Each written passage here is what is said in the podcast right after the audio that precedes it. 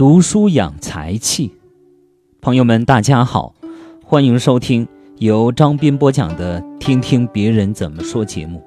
这一期节目跟大家分享一篇来自网络的文章，题目叫《读书养才气》。腹有诗书气自华，经常读书，气质自然变了，慢慢的就像怀孕一样怀才了。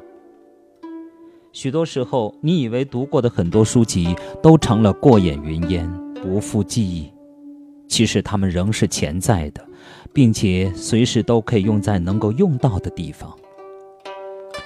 它们虽然不能立马帮你解决问题，但是能够增长你的见识，让你的谈吐更有节。它们无法让你变得更漂亮，但是能够给你增加一抹书卷气，令你的气质更出众。读书多了，你和爱人在生活中不只有柴米油盐酱醋茶可以谈论，还有琴棋书画诗酒花可以言说。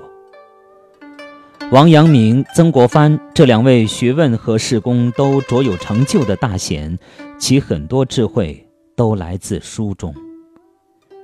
王阳明爱读书，他三十七岁被贬到贵阳龙场。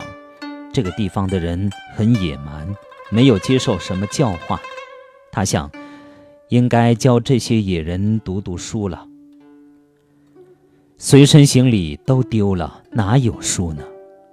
于是他自己默默写，把他读过的书一字一字地写出来。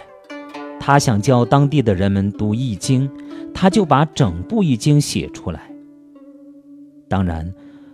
王阳明读书不是死记硬背，而是强调借读书发明我们自己的本心。读书的目的就是培养自家心体，致良知。曾国藩则说：“人之气质由于天生很难改变，唯读书则可以变其气质。古之精于相法者，并言读书可以变换骨相。”读书可以变化人的气质，甚至改变一个人的骨相。曾国藩说：“读书与看书之不同，看者攻城拓地，读者守土防碍，两者截然两事，不可却，亦不可混。”